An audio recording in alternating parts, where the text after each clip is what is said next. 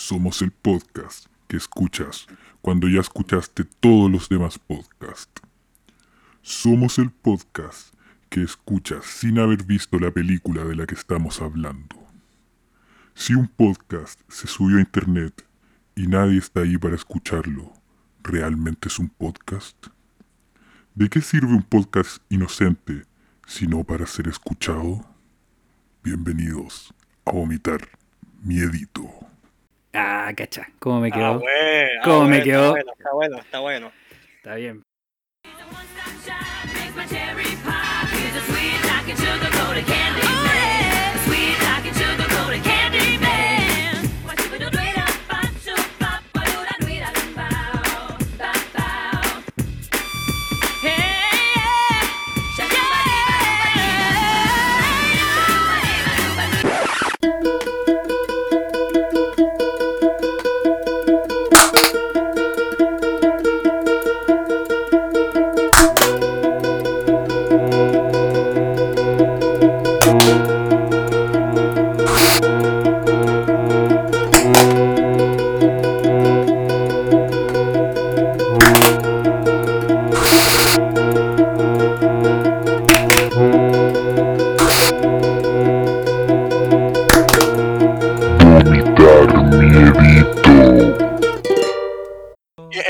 Tema también lo que está pasando ahora es que estamos viendo weas y las weas que estamos viendo van dejando a las anteriores atrás.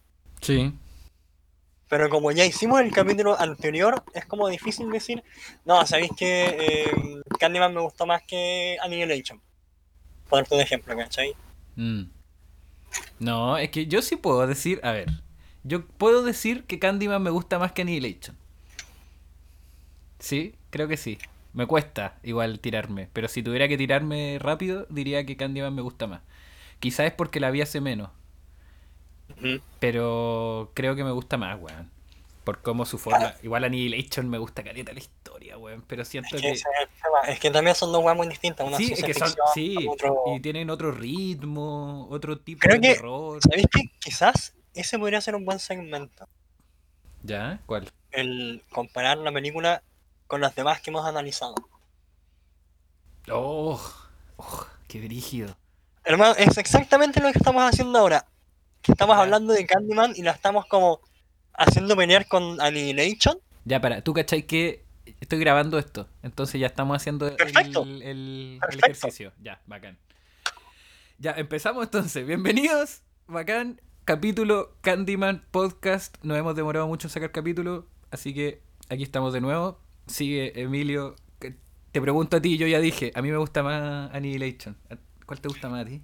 Primero que nada, no nos, no, no nos hemos ido a ningún lugar. Seguimos acá, seguimos dando vueltas. Solamente que esta película, la de hoy, Candyman, resultó ser Un hueso Mucho más- duro de fue roer. mucho más de lo que esperábamos. Sí, sí. Fue mucho más de lo que podíamos tener en el plato. No pensamos que nos llegaría de esa forma a nuestros corazones, a nuestras mentes. Sí, mira. hay, mm, Mierda, qué gran película. Sí, es como cuando Mira. pedí un plato de comida y, y que nunca habíais comido ¿Ya? y la weá es tan buena, conche tu madre, que decís como, ¿por qué nunca había comido esta weá? Eso, eso es Candyman, para mí. Mm. Como un... Como un plato de comida china en un local chino que te sirven esos platos como bien chingones, así como bien. Cuando... ¿Es eso? Yo me acuerdo que cerca de la casa de un amigo, un amigo en común que tenemos con mi amigo Cormano aquí, eh, Ah, ya, vamos, estamos con esa, ya, perfecto. no, no nos hemos saludado, de hecho, No. no nos hemos presentado, weón. Así que, Hola, yo soy Cormano, nuestro acompañante el día de hoy, Emilio. hola, ¿cómo están? Probablemente, probablemente en el próximo capítulo sea otra persona, no se preocupen. No hay problema con eso. Pero, fuera de eso, eh, un amigo en común que tenemos con Cormano es- eh, vivía cerca de eh, una comida china, po, que hacían papas chinas. No sé si cacháis las papas chinas, que son como Eh. papas fritas, como la misma idea, pero el corte es terrible a la chuña, ¿cachai? Como que la weá la cortan, como que tiran cuchillo a la pared donde está llena de papas y quedan de cualquier forma, de cualquier weá, uno a defecio brigio. Y no sé si es por el aceite, no sé qué weá, pero las weas son terribles grasosas, pero terribles ricas, weón. Y yo me acuerdo Porque tienen más, más, más papa adentro. de más, finalmente. weón, porque no son como tan delgados algunas weas, sino que son como guatones. No es como comer un pedazo de fritanga nomás, así como, uy, Sí, aceite. weón, qué rico. asqueroso Ah, y al mismo tiempo hermoso. Y yo me acuerdo que comía mucho cada vez que iba. Ya había un tiempo en que iba todas las semanas a la casa del Gillo, ese es nuestro amigo en común. Eh, Bueno, niño, ojalá estés escuchando. Sí, no creo, pero si estuviera bacán. Y bueno, el, la revela, perdón por este por esta vuelta gigante que me di solo para decir que sí, que Candyman eh, nos gustó más de lo esperado. Y creo que es una buena manera de, de respaldar lo que estaba diciendo al principio del programa, que es que me gusta más que Annihilation, probablemente. Igual la- me encontré con esta pregunta muy de frente, y por eso digo que, que es lo que respondo ahora. Y probablemente. Probablemente es como lo que te lleva actualmente. Sí, pero creo que sí, creo que me gusta más. Annihilation. Mira, Sí, es buena, es- me gusta caleta, pero Candyman me voló la cabeza, esa es la diferencia. yo sé que yo inicialmente eh, saqué el tema de compararlo con eh, Annihilation, cosa que pensándolo bien no, deber- no debería hacerlo Te porque metiste solo en el tete, tienes solo. que responder. No, lo voy a hacer, lo voy a hacer, pero déjame terminar, por favor. No Ya. seas tan agresivo. Eh, ¿Por qué creo que quizás no sea adecuado eh, balancearlas? Porque una es ciencia ficción y la otra es terror Porque son muy diferentes. poético. Sí, me gustaría más, en ese caso, compararla con El Faro. Ok, ya, una comparación. una Pero si tuviera que comparar- ¿sí? Pero si tuviera que comparar Candyman con Annihilation para cerrar esa parte, Ya. me gusta más Annihilation, Oh, la dura. la dura. Pero. Ah, pero eso es porque ciencia ficción Sí. Terror poético. Pero si comparo el faro con Candyman, me, me, me duele decir esto, pero me gusta más Candyman. Oh, conche tu madre, no me voy a hacer. eh, a ver, yo creo que Sí, elijo el faro. Yo creo que elijo el faro. No sé. Oh, no tengo idea. Me dejaste. Es que mira, el, el faro, algo que tiene muy bueno, ya el elenco, la narrativa que tiene, la fotografía. Y puta, de, de por sí los actores se pegan unas actuaciones tremendas. Nada que decir al respecto. En Candyman tenemos actores que no son tan conocidos. Ya, sí, es verdad. ¿ya? Eh, acá omitiendo obviamente a Candyman, Claro, que ya hoy en día es un ícono. Pero si ponías a, a la actriz de Helen Light, Virginia Madsen, ¿dónde la has visto tú? Es verdad, pero para. a- Y aún así, por ejemplo, si yo te digo eh, Robert Pattinson, al tiro, y, y estamos en, el- en un momento que el weón ahora es Batman, entonces, claro, todo el mundo los conoce. Y William Defoe, no sé si tanta gente lo conoce de nombre, pero estoy seguro que si le mostráis la cara lo ha visto en algún lado. Sí, ah, ese igual que me da miedo. Sí, exactamente, él. Weón, el Duende Verde, casi como. Lo pueden haber visto en demasiadas partes. American Psycho. Weón, por pico, ya, está- están por todos lados. En cambio, yo creo que si les mostráis la cara a la- a- de Tony Todd, Candyman, a la Ajá. gente, no tanta gente lo reconoce como a William Defoe. Sí, claro. Si, y es aún así es un icono, porque es un si icono se lo muestras a alguien, si se lo muestras a alguien como metido en el cine de terror, Sí, obvio. te ah, buena, sí, él. Sí, pues por supuesto, ¿cachai? Pero lo digo como a nivel más grande. Por eso como que Sí, llama más la atención. Y el faro basa todo su... la película en, es- en las actuaciones de esos dos weones, pues. Entonces, Ya. claro. Pero ya, Estamos, me parece estamos de acuerdo, estamos de acuerdo en que podemos hacer spoilers de otras películas acá, ¿cierto? No tengo idea porque no sé si la gente ha visto... Debería haber, Pero- debería ya haber visto el faro en realidad. Sí, pues es Si que no, están acá en el canal es que- escuchando el, el- el episodio de Candyman. ¿Cómo no van a haber visto el faro? Que, que es, eh, es nuestro video No, igual siento que es Video- tramposo. más visto. Es el podcast más escuchado del- de la temporada. ¿El del faro? Puta, puede ser, pero igual siento que es tramposo, no sé, como que eh, haría una weá más general, ¿cachai? Como de por qué nos gusta cada una. Y Bueno. quizá al final, con spoilers, podemos volver a esta conversación, pues. Y vamos a atacar con ganas. Claro. Eso espero. Eh, Entonces, mi querido compañero eh, Cor- Emilio, hoy día, como ya lo dijimos, estaremos hablando de, de Candyman, una película dirigida por Bernard Rose, que famoso personalmente- Bernard Rose. famosísimo. Eh, yo personalmente no, no he visto nada más de él. Sí, No quizás conozco estamos puro hueveando y el weón es Pero- una leyenda. Estamos puro hueveando. quizás. Pero aquí, más que hablar del director, lo quería mencionar porque, claro, es el director de la película que vamos a analizar hoy día.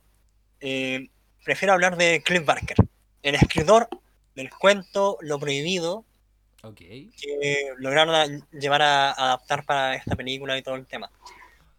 Pero Cliff antes de, que entremos, espera, antes de que entremos a Cliff Barker, yo creo que Wow. tenemos que... Ah, freno tras freno tras freno tras freno. Sí, sorry por eso, pero yo creo que tenemos que hacer como una recapitulación de qué se trata Candyman. Y, y así también Ah, la- podemos hablar de, de qué de qué cuenta Cliff Barker en su cuento también y el tipo de cuentos que quiere hablar, ¿cachai? Como antes de ponernos a picar, No, si tampoco me voy a tirar de hocico a hablar de Cliff Barker. ¿por qué no? Igual, ya, pero filo. Porque me gusta el weón, pero no conozco tanto, ¿cachai? Sería Pero- descarado de mi parte hablar así de él. Bueno, Lo entonces, entonces termina tu punto y después hago la recapitulación, ¿te parece? Ya. Eh, Perdón el- Barker, no importa. Cliff Barker desde los años 80, él viene escribiendo cuentos de terror. Actualmente se retiró de ese mundo y, y ahora es un pintor. Se Ah, dedica a No pintar. sabía. Se dedica a pintar. De hecho, me hizo pinturas y decía, este weón está perturbado. Ok, a ver, lo voy a googlear al toque. Pinturas de Cliff Barker. Sigue hablando, por favor. Eh, Cliff Barker, además de haber escrito Lo Prohibido, es, es el escritor y director de Puerta al Infierno, Hellraiser, y tantos otros como Libros de Sangre, Dread, eh, El Tren de Carne de Medianoche, em, ¿cómo se llama? Razas de Noche, entre un, un montón de otras. Pero las únicas que Cliff La Barker la directamente... ¿Ah? No, no, nada, perdón. Razas de Noche. Sí. Nightbreed. Ahora estoy viendo las pinturas tan, tan bélicas, weón, es verdad. Sí, ya. Eh, chicos, lo- chicos, chicas, chicas, los que están escuchando, googleen Cliff Barker pinturas para que estén acorde a nosotros. Y puedan decirnos, ¿sabéis que no, no, no es terror lo que pinta, no importa. Eh, Cliff Barker se dedica a escribir terror desde los años 80 aproximadamente y logró hacerse su pequeño nombre, ba- bastante grande el nombre que logró. Más que nada General, por porque- Hellraiser, pues. Sí, porque hoy, hoy en día, ¿quién no ha visto el Hellraiser? Y de hecho es súper simple, tú le preguntas a alguien, oye, ¿conocí Hellraiser? No. Bueno, ¿conoces Puerta del Infierno? No. ¿Has visto a ese pelado con los clavos en la cara? Ah, sí. Sí, sí, es verdad. ¿Cachai? Pinge de, es Quizás un no, no, no en la cultura pop. claro. Claro. Puede que no todos conozcan el nombre Clive Barker, pero Sí. Clive, Clive, ni sé cómo pronunciaste, maldito británico. Clive Barker. El Ah, sí, Clive sería Barker, filo, filo. Se entiende. El Clive. Entonces el Clive Barker es un, es un gran tipo, hace muy buen terror. Chicos, vayan a leer sus libros. Consuman sus productos y cómprenle sus pinturas. Sí pueden. sí, sí. Estamos hablando de dos hueones igual que leyeron el libro pirateado. De- ¿Qué? ¿Ah? Sí, pero yo, yo me ¿Dijiste acuerdo... Latinoamérica? Sí. Dijiste tercer mundo. Bueno, el, el punto... Hueón. ¿Que la tenía accesible? El, el punto aquí es que está accesible el cuento. Yo creo que es un ejercicio bien interesante si ya vieron Candyman o si no lo han visto, pero si se quieren meter, eh, que lean también el cuento. O si se quieren meter en, el- en el- la literatura de terror. Claro, es verdad. Y, y, y si les da paja, puta, igual vamos a hablar de eso ahora y lo pueden escuchar y después pueden hablar con sus amigos sobre lo mucho que saben de Cliff Barker sin haber leído sus sí. libros. Si se les da mucha más paja leer a Clive Barker, bueno, entonces vayan a leer a Edgar Allan Poe, un romántico poético que le encanta el terror. O hagan la weá que quieran. Pero También. no dejen de escuchar el podcast. Ahora, Por supuesto, por supuesto. Recapitulación. Candyman, película 1992. Gran año. Yo soy una persona que nació en 1992. Entonces, a mí me cuesta mucho de repente encontrar eh, cosas bacanes como la música, por ejemplo, que- porque la mayoría se hicieron en el 91 o en el 93. Y hay algunas joyitas del 92 muy bacanes. Y eh, fue bacán cachar que Candyman era de ese año, porque esta es una joyita del año 1992. La historia, básicamente, se trata de Helen, que es una eh, estudiante, no, ya, ya no estudia, está Una egresada que está haciendo como un una. doctorado, un magíster, Sí, algo así. Bueno, esta recapitulación, bueno, vi esta película Súper dos buena, veces, pero buena. hace más de un mes, gracias a que no hemos podido hacer este podcast, entonces va a ser mm, probablemente muy mala, pero lo voy a intentar. Ya, Helen está haciendo esta tesis de doctorado, magíster, lo que sea, con su amiga Bernadette. Y se trata sobre la mitología urbana que hay El folclore urbano, el exactamente. folclore urbano, esa, esa es la frase. Y como todos estos mitos y empieza a escuchar sobre Candyman, le hablan sobre un asesinato que probablemente cometió Candyman. Y llega al barrio de, ¿cómo se llama? Cabrini Green. Ca- Cabrini, ¿Cabrini o Cabrini? Cabrini, yo lo tengo. Cabrini. Sí. Ya, Cabrini Green. de Cabrini Green en pleno Chicago, eh, que es, eh, es representado como un lugar muy pobre y muy peligroso, como un barrio negro derechamente, donde Helen, una mujer blanca, rubia, con Bernadette, que si bien ella también es negra, es de una clase... Una sociedad mucho más alta. Claro, y lo muestran al principio de la película. Ellas se van a meter ahí y tratan de sacar eh, como la mayor cantidad de fotos del lugar, tratan de llegar al, al lugar donde sucedió este asesinato. Porque Helen tiene una teoría que fue un asesinato de una persona real y no Candyman y que la gente de Cabrini Green básicamente lo que está haciendo es crear a este personaje, eh, ocupar este mito urbano para eh, que tenga sentido toda la violencia que hay en su barrio. Todo el- Esa es su Claro, el terror, el, el terror en el que viven constantemente, que es el miedo de, Claro. de puta, weón, ser variado en la noche, que te... Y que vamos a volver a eso. Es muy, eso. muy interesante, una de las partes que hace muy, muy interesante a Candyman. La cosa es que se termina. con la música.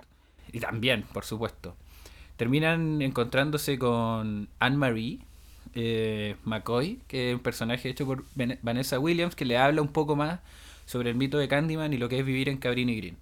El punto es que estas dos chicas eh, tienen que volver, en especial porque encontraron un lugar muy bacán y no les quedaba como rollo fotográfico, para terminar de demostrar su tesis y poder escribir bien esto.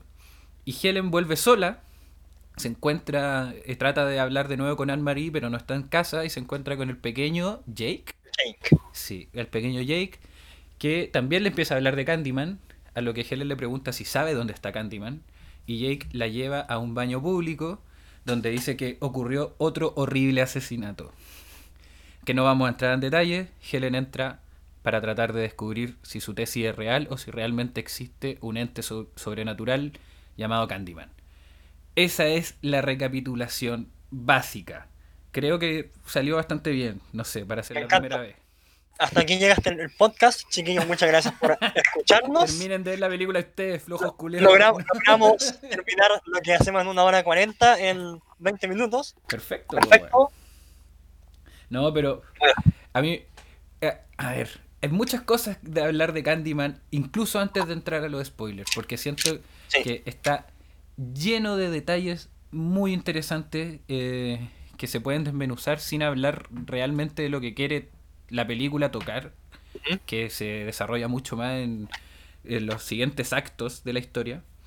Pero hasta ahí siento que lo hace excesivamente bien, weón. Sí, como yo encuentro que es una película que te agarra desde el principio, que tiene...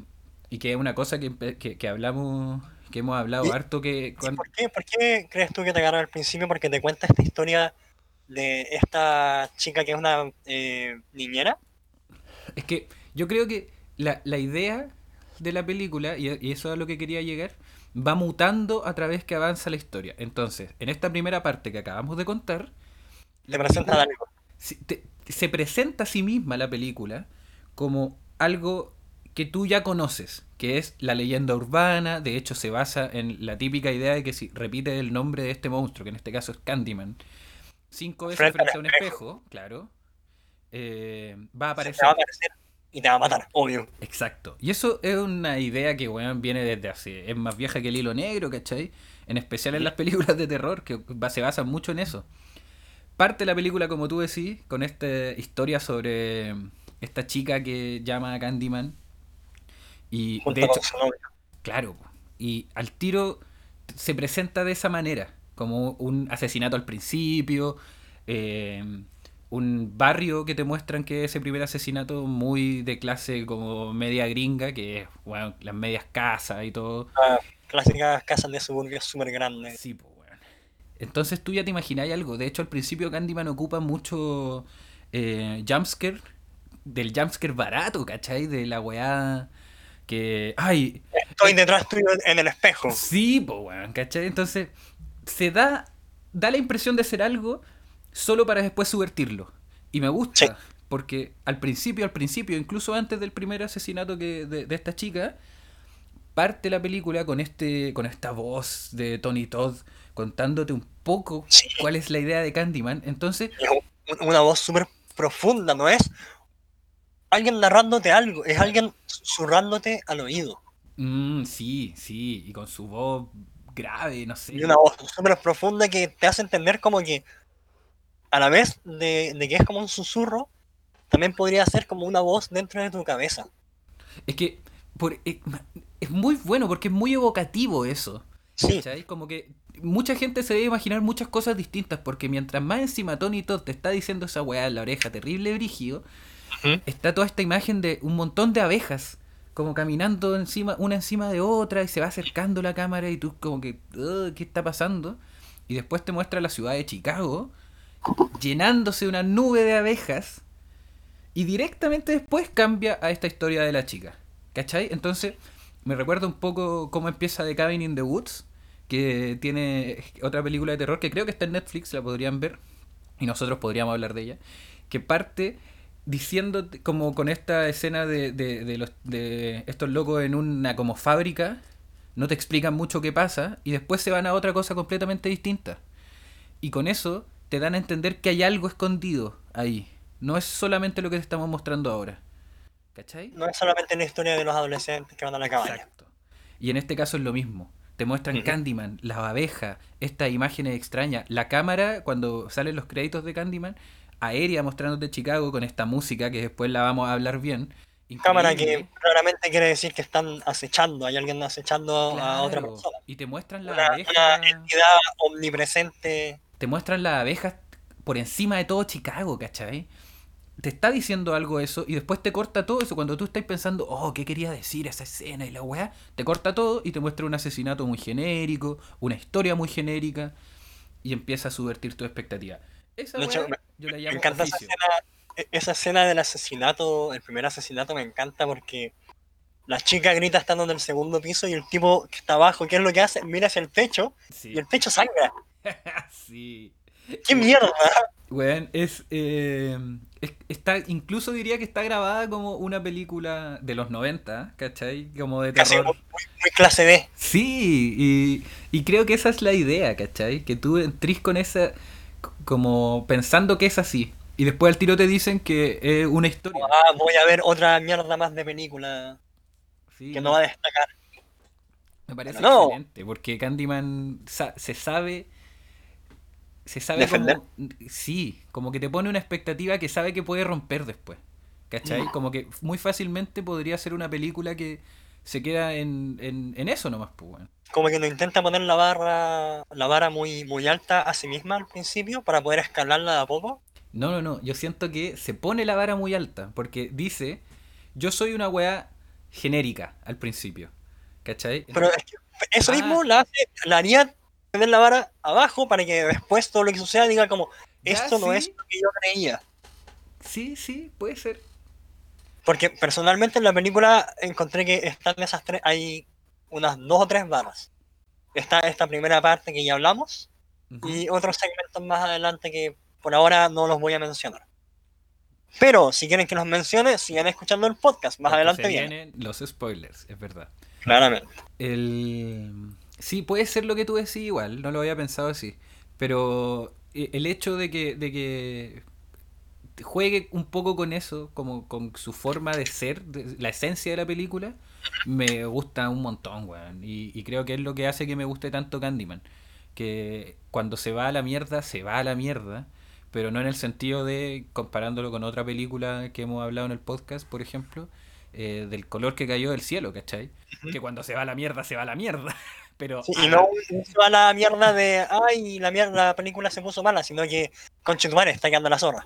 Sí, exacto. Como se va al, al carajo en el, en el buen sentido, ¿cachai? Esta se va al carajo en el buen sentido, pero en las mismas reglas que se ha puesto. Y, Así misma, claro. Y, y- y nunca yo la siento falsa. ¿Cachai? Y siento que es muy fácil que pase eso en una película que está jugando con qué es verdad, qué es mitología, existe realmente este personaje, ¿cachai? Eh, me, me- gusta esa wea. Y creo que es una de las cosas que hace que Candyman sea tan destacable. Y, y- y por lo que quiero tanto hablar de spoilers igual. Como para Mm. poder ejemplificar lo que estoy diciendo. A mí personalmente no sé si será por algo de, de la época y quizás en, en esa misma época vi esta otra película, pero me recuerda mucho a Sé lo que hicieron el verano pasado. Ya. No se parecen en nada, no tienen ningún elemento muy como de conexión, por así decirlo, más allá como de la idea de la leyenda, de que hay algo que quizás hizo algo eh, para entrometerse en nuestras vidas. Es que sí, entiendo por qué te lo recuerda, pero siento que sé lo que hiciste el verano pasado, por más buena que sea, es un poco lo que a, a lo que Candyman se enfrenta, ¿cachai? Por eso, Eh, sí. Eh, pero, pero claro, como... eh, por eso, como que Candyman es la versión de Sé lo que hicieron del verano pasado bien ejecutada, o sea, como lo que podría, lo que podría haber llegado a ser Sé lo que hicieron del verano pasado. a mí no me... No estoy menospreciando la película, no la estoy menospreciando. Sí, entiendo tu Pero- punto. Eh, Pero eso. Pero claro, pero si la comparo con Candyman, claramente sale perdiendo. Obvio, entiendo eso, ¿cachai? Pero eh, eh, sí, yo, yo siento que es un poco como la idea de que, de que Pink Floyd eh, es una weá tan vieja y que salen los Sex Pistols a pelearle, porque es como, ay, música de viejo, ya. El, sé lo que hicieron el verano pasado sería como el Pink Floyd. Y, y Candyman llega a ser Sex Pistol para decir como, oye hermano, se pueden hacer otras weas, ¿cachai? Solo que Sex Pistol creó todo el Mm. género y Candyman quedó un poco ahí. De hecho, a mí la- una de las primeras weas que pienso, porque Candyman es muy conocida dentro de las películas como Sí. de terror y la Sí. wea.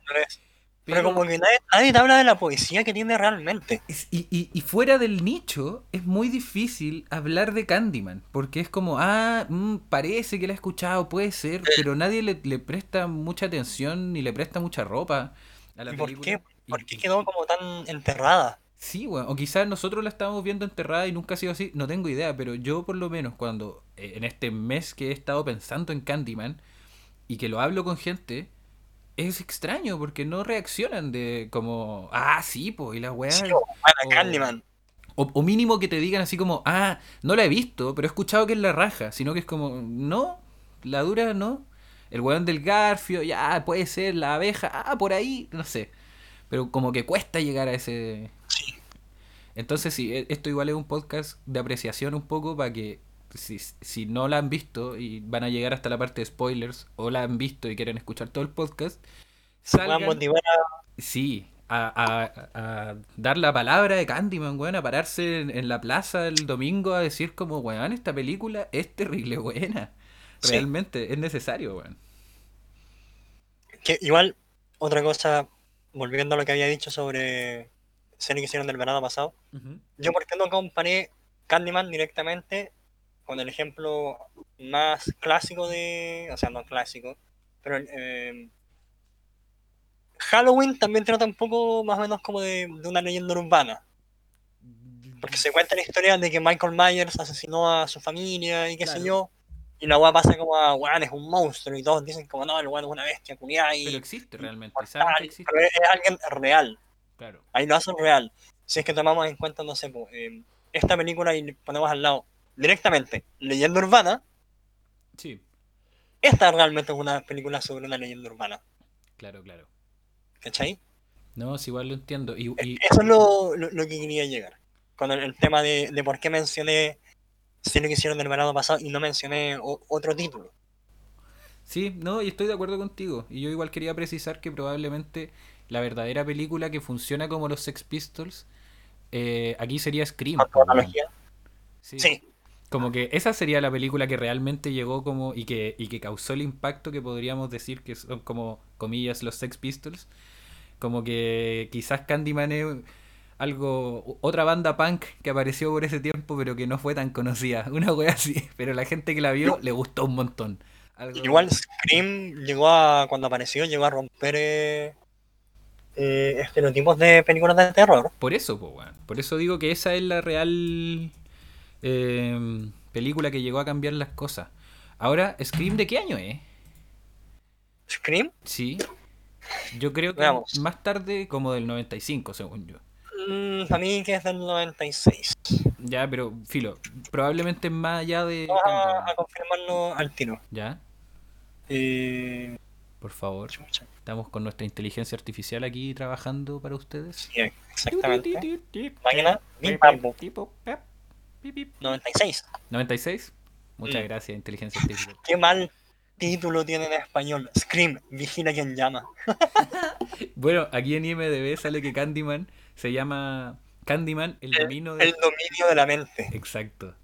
Igual me gusta porque es como evocativo el título, como Sí. la película. Así como, ya, qué weá, el dominio, ¿qué? Ya, ok. ¿Sí? Bueno, mi punto Lo que es que... la de, de leyenda urbana. Mi punto es que Scream llega al 96 y probablemente Candyman igual aplana un poco el terreno para que llegue Scream a dejar la cagada. Mm. Porque, como te digo, en los círculos de terror es conocida, ¿cachai? Solo que Scream fue conocida más allá del nicho. Y eso la hace como la gran banda. En el 92 también está. Bueno, justo en, en esa época, entre los 80 y inicio de los 90, el, el boom del cine de terror era los slasher. Sí, po. Y, y Candyman. Entonces, atre- atreverse a hacer algo así como fuera del clásico slasher, la rompió. Se atrevió y se lanzó con, con una idea, una propuesta más, más loca que la cresta. ¿Estamos hablando de Scream? No, de Candyman. Ah, ya. Eh, es que sí, yo- que- encuentro que la- la- las vueltas que da Candyman como película eh, es increíble porque se propone algo mucho mayor de lo que todos creíamos que íbamos, íbamos a ver. Es que eso es lo bacán. sí, Y piensa que Candyman, incluso la, la película Candyman se vende presentando el personaje de Candyman. Mm, Que es un personaje de un slasher. De un slasher Sí. clásico. Es un personaje que desde el principio te dicen, decís su nombre cinco veces en el espejo, aparece a matarte.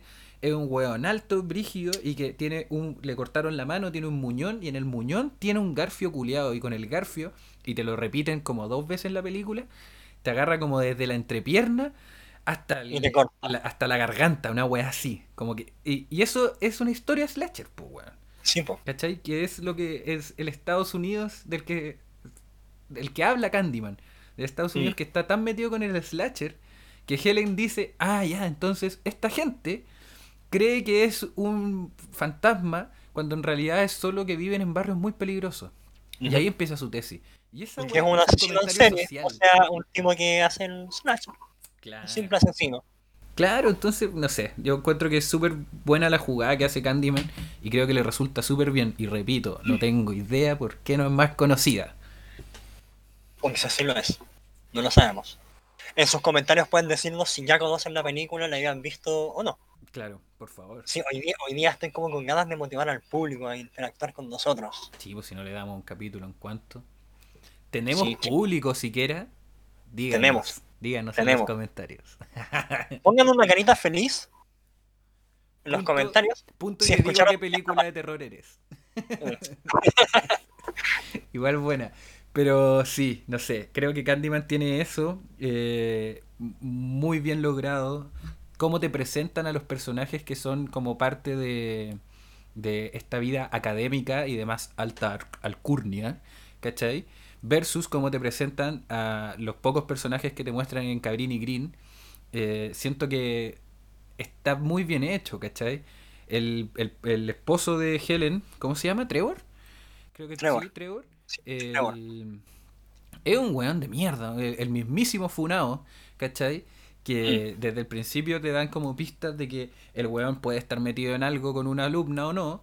Entonces, con Stacy, claro. Y, y te lo muestran como un weón que mira en menos no solo al- a su alumno y, a lo, y como a la gente que cree en, en estos mitos urbanos, sino que también mira en menos a Helen y sus amigos también de la universidad. Miran en menos a Helen y a Bernadette con su idea de hacer una tesis al respecto. De hecho, uno de los amigos de Trevor es el que le cuenta la historia de Candyman a Helen. Por ser, por ser Y- el profesor soberbio. Eh, el más soberbio de, de todo este montón de personajes soberbios, ¿cachai? Entonces, bacán. Eh, cómo te muestran estos weones que miran como para abajo a todos Y después cuando Helen realmente está abajo, y, y que lo hemos hablado, ¿cachai? Cuando Helen le dice a Bernadette así, y se van a meter por primera vez a Cabrini y Green, le dice como, ¿tú crees que Trébol y Purcell se vendrían a meter en esta wea? No. No. Entonces Porque nosotros tenemos que hacerlo. Claro, pues weón. Y eso es tratar de dejar callados a estos santurrones culiados, ¿cachai? Sí, po. Y, y por eso se terminan como metiendo a Cabrini y Green y todo. No sé, y por eso se terminan metiendo en la mierda. Claro, pues. Entonces yo creo que estamos relativamente bien para hablar de spoilers, pero hay dos temas grandes que yo creo que hay que hablar antes de, de los spoilers. ¿Cuáles serían esos, esos temas? El primero, y quiero que lo hables tú, la música de Candyman, por favor. Me, me dejáis el lado que más me, me cuesta de esta película. No, adelante. Pero vos querías hablar de la música. No, yo, yo- yo qu- quiero hablar contigo de la música. Yo no Ah, soy si yo también te voy a responder, pues weón. Ah, muchas gracias, No muchas te gracias. voy al baño ahora. Eh, no me dejes solo, por favor. No, tranqui, dale, dale. Eh, personalmente encuentro que, como lo habías mencionado, lo- como lo habíamos mencionado antes de grabar, la música acá en esta película logra ser un personaje más. No es solamente un elemento de ayuda para transmitir emociones y situaciones, pero de verdad se te, se te pega. Yo personalmente estuve pegado con la canción de la intro una semana y media aproximadamente, así como escuchando esa canción en mi cabeza. Ese, ese teclado órgano, no, no me acuerdo qué es lo que es, ¿te acordáis?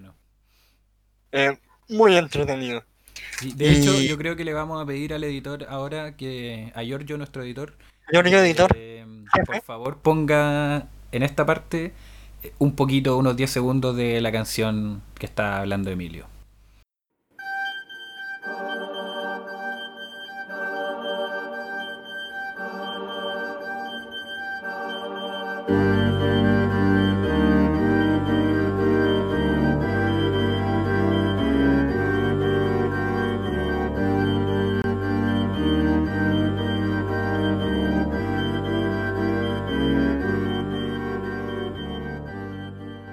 Y bueno, como se pueden dar cuenta, tiene estos órganos que no solamente están intentando generar, generar esa tensión que pueden generar con los personajes, pero están metiéndose contigo. Tú como...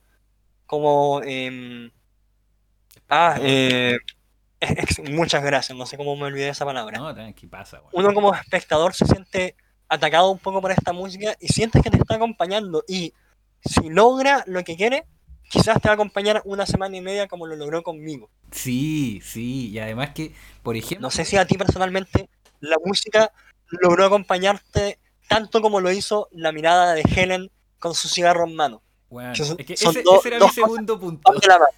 Ya, la fotografía, entonces quería hablar de la fotografía. Sí, es que yo creo que ahí... Ah, No, terminemos con la música. Sí, es que yo iba a tratar de hacer el enlace, porque precisamente siento Puta, que... ya, te lo generé, lo siento mucho. Sí, bueno, tranqui, sí, así son las conversaciones.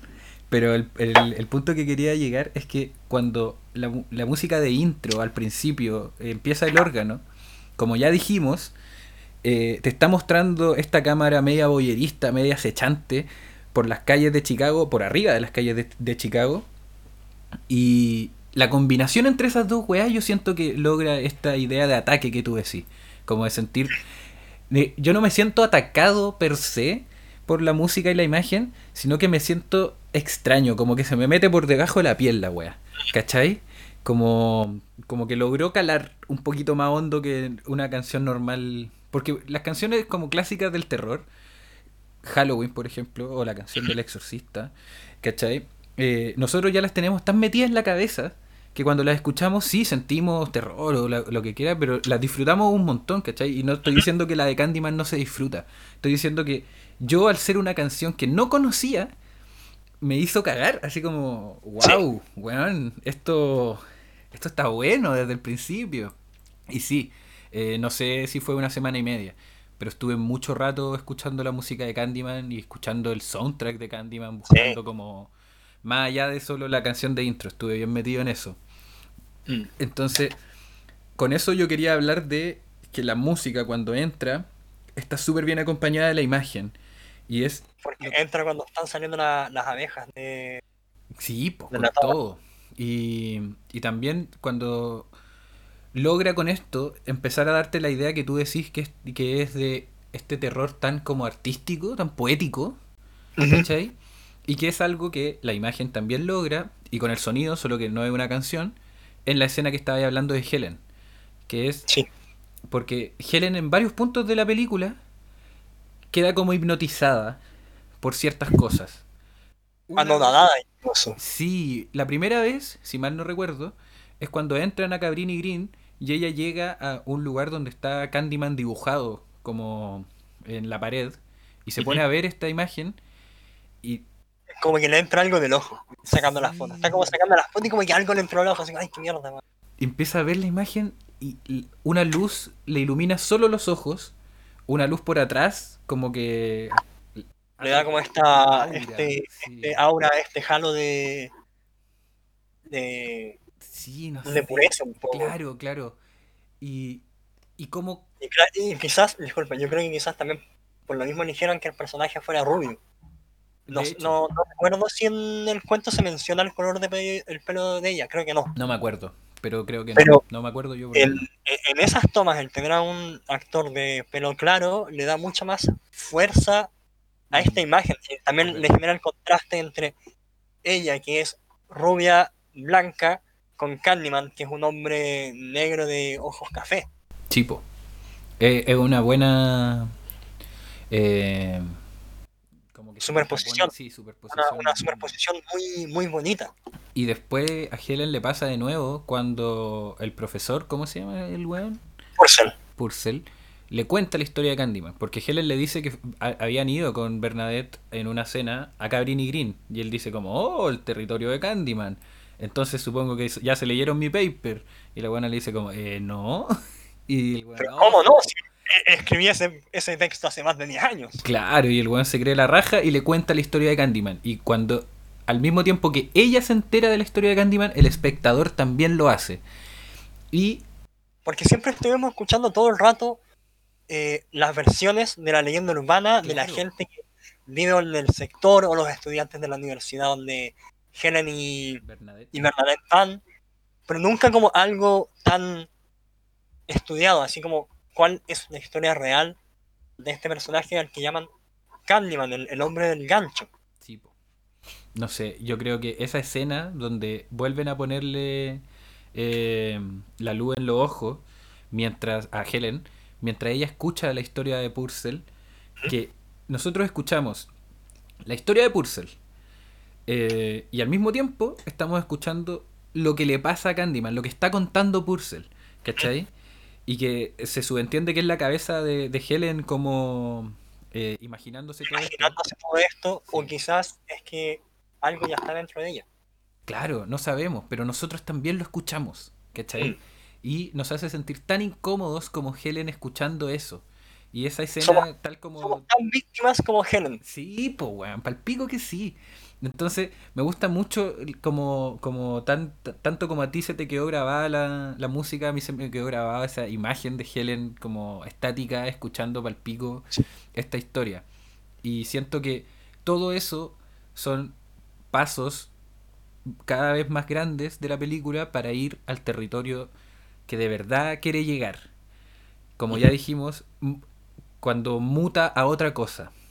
Que yo creo que es exactamente donde nosotros dejamos el spoiler. O Bueno, no, no exactamente, como unos 10 minutos, 5 minutos después de eso. Pero es la primera mutación. Entonces, llevando más de 42 minutos de podcast, te invito, Emilio, que vayamos a los spoilers. Me encanta tu invitación. Qué bonita invitación. Es como ir a tomarse unas galletitas con un vasito de leche. Algo muy Ah, pacífico. Un pito, un vinito y amor infinito. ¿Ah? Ya la cagaste la wea. Podíais dejarlo con la idea de las galletas y un vaso de leche. No, weón. Podíais haber dicho un vaso de leche marihuana, mo, weón. Por último. Pero no era pero- gracioso, po, weón. Bueno, vamos con los spoilers. Nos lanzamos. Ya, Mucha sangre en la película, mucha sangre. Spoiler. No, Mira, ¿sabes qué? yo no, personalmente- no- no personalmente creo que tenga tanta que sangre. Eso mismo quería decir. No encuentro que la película sea excesivamente violenta. Tiene un par de, de escenas en que a alguien lo atraviesan con un gancho o aparece alguien con el torso semiabierto y con la boca ensangrentada, pero nunca es como algo tan violento como lo logra hacer, por ejemplo, en, en Puerta al Infierno, que es una, una violencia más desmesurada, porque los Mm. personajes, eso es lo que buscan, eso es lo que quieren, el placer a través del dolor. Claro. Y acá está mi conexión también con Hellraiser. Cliff Barker suele tener algo con la delgada línea entre el placer y el dolor. Y es algo constante. Es algo que se suele dar y que en esta película yo lo veo representado en, en la voz que tiene Candyman, que es una voz súper profunda y que te llega adentro, y ese susurro, e- ese, ese relato que él, que él tiene al hablarte, al hablarle a Helen, al, al hablarle a, a todos, es algo súper erótico. Sí. Hecho, Casi como, un- como un acto sexual, como, como que estuviéramos teniendo sexo con, con Candyman, un poco, por así decirlo. es que yo Porque creo que. no, Es no, no, como un susurro como en tu pequeña voz, es un susurro más como mucho más íntimo. es que por A eso es lo que quiero llegar. yo creo que de la película busca y, y creo que es importante eh, perdón perdón perdón yo creo que la película busca ahí me escucho bien sí sí sí Sí. Eh, constantemente y creo que eh, Barker estuvo metido en el guion de esta wea ¿cachai? Sí. Y, y se nota, porque está lo que tú decís, que tú que ya sabes que como Hellraiser es una película basada en, en cuentos de Cliff Barker y que podí como trazar la línea entre la historia de Cliff Barker y como su su sadomasoquismo intrínseco que necesita poner constantemente en, el, en, en sus cuentos, que no lo digo como algo malo, de hecho es algo que le da personalidad a él mismo y a sus cuentos. Totalmente. Aquí Así como, así como lo es el romanticismo para Edgar Allan Poe, el sadomasoquismo y la línea del placer dolor es como el, el, el punto el tema, menos- es, es uno de los puntos de, de Cliff Barker. No es el no es el punto- único, no. exactamente, no es el único, tiene varios más, como la psicología y un montón de otras cosas. Generalmente él suele trabajar con personajes que son estudiantes. Hay un- El cuento también es un estudiante que está haciendo una Eh, tesis de sí. grafitis. en el, en el cuento de Dread, el personaje principal también es un tipo intentando hacer una, una tesis. Y siempre, generalmente suele tomar como esa idea como de el estudiante, que es como alguien entre inseguro y súper eh, lanzado para lograr lo que quiere. Así como, necesito terminar la tesis. Claro. Llevo tantos años en esta weá que mi impulso para querer terminarla me puede llevar hasta A meterme en Eh, esta juega. a meterme en algo que me puede si- significar casi mi muerte. Mi, mi, mi punto aquí, y, y volviendo a lo que tú decías de, de, de Candyman, siendo como este personaje casi sexual, Erótico. sí, Es que para mí lo es, para mí no es un casi, para mí es un personaje Es que muy sexual. Yo creo que la película, a propósito, deja abierta esa weá para que cada uno rellene hasta qué punto cree que es erótico o sexual Candyman. ¿Por qué? Por favor, escúchame antes de, de rebatirme, porque sé que lo harás. Eh, hay No, pero la, ¿cómo, voz, la voz de Candyman es un tema, pero Sí. son pocos los momentos en donde te deja ver realmente como eso, esa parte erótica de la que tú habláis. Yo me acuerdo muy claro al final, casi casi al final donde está como la cagada y ahí está el fuego y adentro está la guagua y todo eso, cuando eh, Helen se rinde ante Candyman y él, él la toma en sus brazos y le dice Helen, no me acuerdo las palabras exactas, pero que le tiene miedo a la muerte, ¿cachai?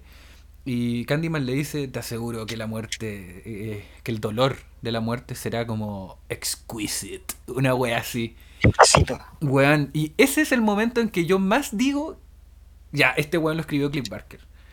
¿Cachai? Sí. Porque no hay muchos más momentos en que diga esas weas, a pesar de que, eh, como con el dolor, porque hay partes en donde él dice como, déjame besarte, sé mía, ¿cachai? Como que deja entrever esas weas. Pero cuando hace el, el nexo entre dolor y placer, no lo veo en otro lado que no sea ahí. Precisamente ¿Por en esa Porque frase. además de, de esa parte está como la, la sutil penetración con el gancho que él tiene con ella. Pero que como que no lo, no lo muestran, ¿cachai? Como que No no... lo muestran, no, pero dejan en claro, pero para mí se da a entender eso, porque le dice el dolor será exquisito, y vemos que el gancho desaparece debajo de...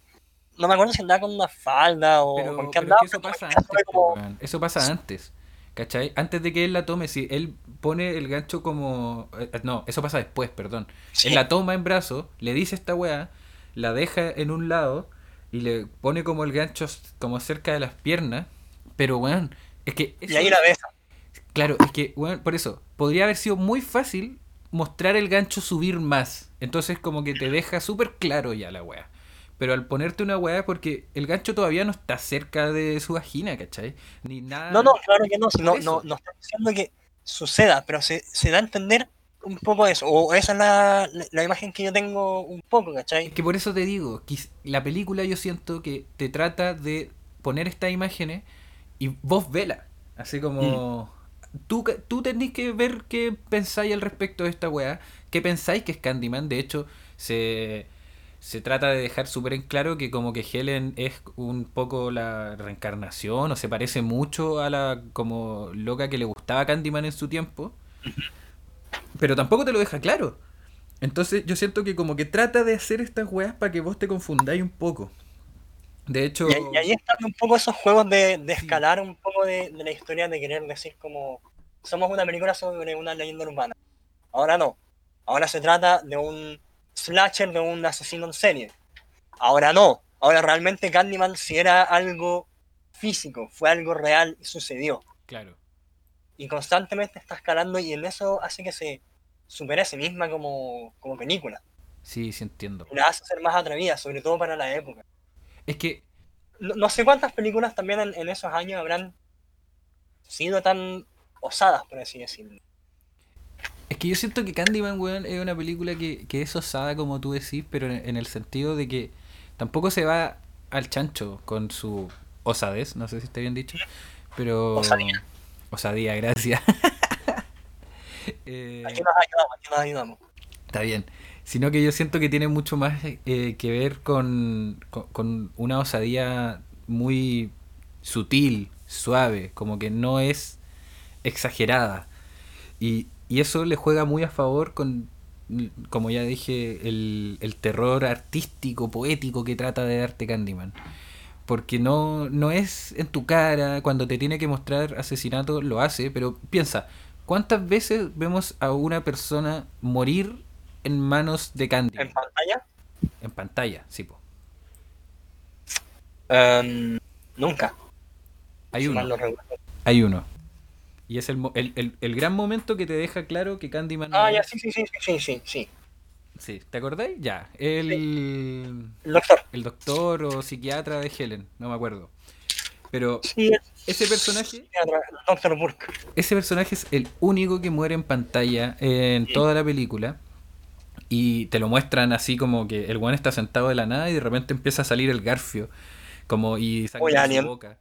Muy Alien. Y después sale el. muestran la cara de Tony Todd haciendo fuerza con su brazo. Mm. Así como, y, y te ponen el, el sonido así como.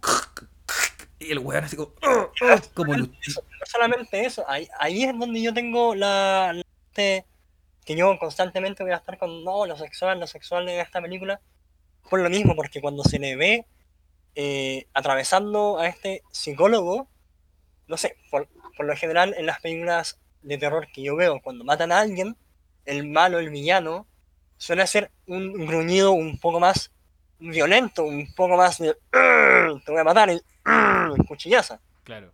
Acá, en este caso, encuentro que el tono de Candyman al atravesar este tipo es mucho más erótico. Pero weón, son igual Pero, gruñidos. pero, espera, yo creo que solo son más humanos. pero ya, perdón. Espérame, Perdón. ¿por qué lo digo? Porque al final de la película, cuando aparece Helen y Helen se hace cargo de Trevor, ¿te acuer- te acuerdas de los sonidos que hacía Helen? Eran mucho más parecidos a los de Candyman como asesino que a los de un asesino como buscando matar a alguien. Por eso yo lo relaciono como con esta agua sexual.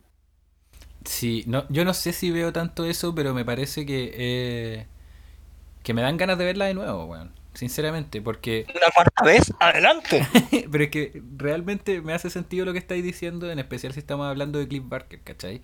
Como... Ahora, ahora no sé si yo porque te lo mencioné. O, Sí, pero en la película, yo viéndola, yo puedo ver esos sub- subtextos, porque no es texto, siento yo, eh, sexual que tiene, pero no lo había hecho tan obvio. Por eso yo creo que Candyman es muchísimo menos obvia que otra, otros cuentos de Cliff Barker. Y, y le- habiendo leído el, el cuento, sé también que, que el cuento no es sexual, ¿cachai? No tiene, a pesar de que te tira esas ideas. Entonces yo no sé si estáis viendo mucho eh, como en, en esa en esas imágenes o no. Por eso digo, quiero verla de nuevo, ¿cachai? Porque es Claro, algo posible, súper posible. Quizás también estoy viendo demasiado de Puerta al Infierno acá. Es que, puta, puede ser, no sé, eh, sería bueno que si alguien está escuchando y le interesa, nos diga qué opina, así como, sinceramente, Sí. Candyman cuando se está echando al Dr. Burke, eh, ¿realmente hay un subtexto sexual, sienten ustedes? ¿O no? Yo creo que es más que se están mostrando eh, como por primera vez y única, dicho sea de paso, a Candyman en acción, ¿cachai? Nunca más lo hacen. Bernadette se muere y vemos su cuerpo, pero Sí. nada más. ¿Cachai? Al final vemos como Helen mata a, a Trevor y vemos su cuerpo, a pesar de que vemos como le entierra algo, pero no vemos como el, el- la herida entera como la hace, ¿cachai? Yo te voy a pedir que después de que terminemos de grabar hoy día, abras la película y vayas a la parte final donde Helen se hace cargo de Trevor. Y dime si ahora no lo ves un poco más. Lo voy a hacer al toque, weón. Me parece súper. Me parece que- súper. ¿Dónde está el...? Espera que ya tengo que conectar el disco duro externo. Ya. Tranquilo, tranquilo. Sí, pero habla por mientras. ¿Qué más te gustaría conversar Eh, sobre hay, hay una escena que, que me gusta mucho y que tiene que ver justo con el asesinato del, del psicólogo psiquiatra o La wea doctor que de- de- Es como Candyman se va de la escena. Sí, weón. Qué bueno que lo recordaste. Por favor, por favor, si es que alguien vio Jojo Rabbit, díganme que no se parece a Hitler saliendo por la ventana al final de la película. Che, tu madre. Weón, sí. Weón, ¿Qué es eso? Y se va como un huevo, como ¡Woo! Sí. Candyman culiado. Es es una buena salida. Porque de- es como que Candyman se dé la vuelta y se ríe y jajaja, y acá me voy y salta por la. No, el weón es como impulsado por una energía vital hacia afuera desde la espalda. Entonces, el weón no se da la vuelta, simplemente se va. Sí. Y e- esa escena a mí me encantó. Además de, de otra escena que creo que es muy, muy bonita, que es cuando Helen ve a Candyman por primera vez en el estacionamiento, después de su ataque. Uf, sí. Uf, sí. Porque ahí Helen escucha la voz de Candyman muy encima de ella y Candyman está al otro lado del estacionamiento, parado con las piernas abiertas, las manos detrás de la espalda y con su chaqueta, su chaqueta, ¿se le puede llamar chaqueta eso? Abrigo, es un abrigo, Es un abrigo. con su abrigo largo. Y es un tipo que realmente, si tú lo veías en la calle, no, no se ve como un asesino, es un weón súper elegante, como con mucha clase, como mucho estilo. Casi como con el mismo estilo que Helen. Sí, de hecho. Y por lo mismo, yo sí creo que Helen era el, el amor de, de él en otra vida. Es que claro, y tiene sentido con también lo que te muestra en la película. Ahora, voy a tomarme dos minutos para ver la escena que me dijiste porque ya la encontré. Así que espérame. Esto va a quedar grabado en el podcast. eh, Me encanta. Así que o lo saco si queda mal grabado. Pero ahí voy. Espérame. Bueno, está esa secuencia personalmente. No sé si decir hay una secuencia que me gustó menos, o un plano que me gustó menos. Pero e- esa parte del ataque al doctor, eh, la, la, la parte donde Helen se ve a sí misma viendo su propio video eh, cuando la internan. Y, y que y, y Y por se- eso, ese- mismo te dicen te, te dicen que Candyman podría no ser verdad. Y al tiro Claro, queda la cagada. Espera, espera, que lo van a matar ahora. Pero, velo, yo voy a seguir hablando. pero es que eh, quiero escuchar, pues, weón. Lo que tú me decís. Entonces, hagamos un corte. No, espera, ya apareció. Conche tu madre. What's the matter, Trevor? Scared of something? Dije a su cara al final, weón. Mm. no solamente el tema de, de los sonidos, también va por el lado de eh, las caras que ponen los personajes al atacar. Weón, eso mismo estaba viendo. El- el- el- ¿Es una cara erótica o no? Sí, no, sí, me cagaste, es verdad. Conche tu madre. Ahora- ahora-. Ahora anda a la parte del doctor. Cuando lo matan a él y mira la cara de él. Ya, espérame, espérame. Brigio. Otro punto es muy cuático que siempre te muestran a la, a la, a la chica con la que se está cagando Trevor a Helen. Eh, la muestran sin sostén. ¿Hay cachado esa wea? Como hablando de sexualidad. Como para tratar de demostrarte que por qué le gusta tanto a Trevor, no sé, y como que ella es joven y alocada. Ah, sí, sí, sí, sí. muy extraño. Ahora, Pero también está esa weá de- del profesor con la alumna. Sí, pues tiene mucho de eso, por eso, ¿cachai? Es que ahora me acordé que ella es la que encuentra el cuerpo de Trevor y, y grita y está como con el cuchillo en la mano y grita y como que está así sostén y es como, weón, es un personaje demasiado... eh, ¿Cómo se llama? Siento que eh, es, es muy hecho de la película para que sea como este personaje sexualizado. Igual está como en la casa de Trevor, ¿cachai? Como que es muy normal andar sin sostén en, tu- en la casa, Oye. ¿cachai? Pero siento que todo el rato te lo muestran así para que sea como la chica sexual y la wea. Ya, perdón, voy a ver la Que otra parte. ha- hay que tomar en cuenta que estamos en los 90. Sí, po, sí, es verdad. Entonces los estereotipos de que es sexual y que no son eran muy distintos en ese época. Van a matar al Eh, doctor Porter con una música terrible, ominosa. A la, justamente te iba a decir, a la hora 10 minutos, ahí está.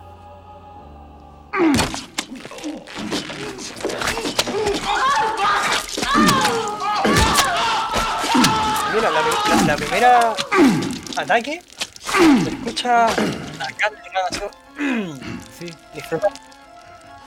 Y, y, y weón, lo muestran desde atrás, directamente desde atrás del doctor Burke. Tonight our Lo congregation shall witness Eh, también te, te ponen al la, la imagen del Garfio como haciéndose paso por la carne. Sí, Por la espalda, sí. es brígido, weón. Eres mía ahora. Sí, pues, Wow. de hecho. Wow, sí. No, puta, puedo asumir un error Ahora, como ya hemos dejado hace- claro en esto. Sí. te hace un poco más de sentido el por qué estoy como con esta idea desde la primera vez que intentamos grabar Sí, esto. es verdad. Ahora, siento que es mucho más Helen al final que Candyman con el doctor, por ejemplo. Pero sí me hace harto más sentido. Y puedo verlo y, y me encantaría que más gente nos diera su opinión también. Porque yo creo que me he convertido a lo que dice Emilio. A tus palabras. Eh, wow, no sé qué mucho más. Eh, bueno, tenemos, yo creo que hay mucho que hablar de la película. Sí, ese, ese- ese es el Yo creo que Como que hay- hay un hay momento- mucho. Hay un momento que igual eh, me marcó a mí, Por favor. que también tiene que ver con la con esta segmento que ya mencionamos cuando Helen está con el con Candyman encima de ella y todo eso. Candyman la besa con la boca llena de abejas Sí. y ahí él le dice, siempre fuiste tú, Helen.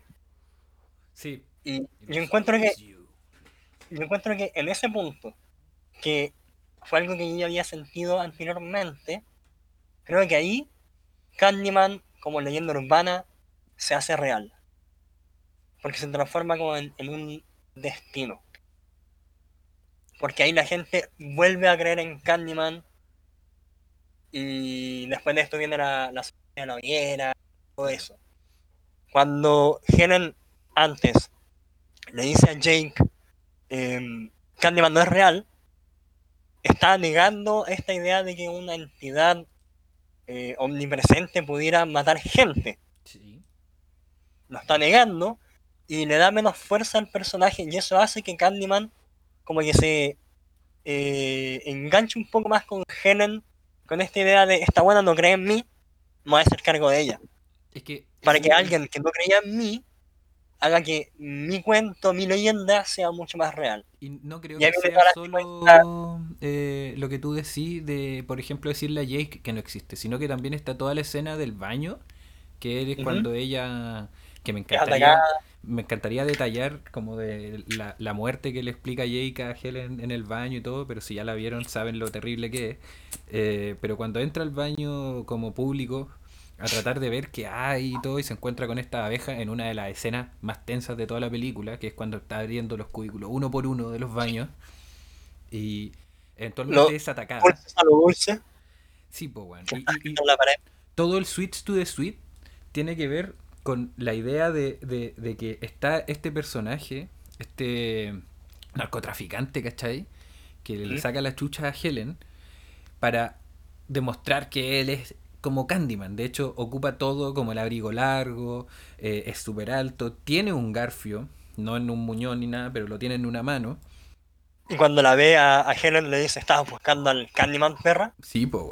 Y entonces, primero te dejan claro que ese personaje fue el que mató a Ruth Jean, que es la chica que muere en Cabrini Green, que no la conocemos, no la muestran, solo hablan de su muerte y de su nombre.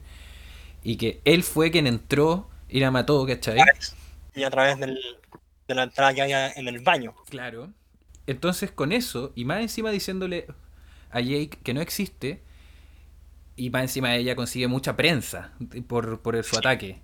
Entonces todo el mundo de repente sabe que este asesinato, bueno, todo el mundo, Chicago en ese tiempo, en la película, sabe que este asesinato no fue realmente de Candyman, sino que fue de este weón, eh, de este narco, Narco.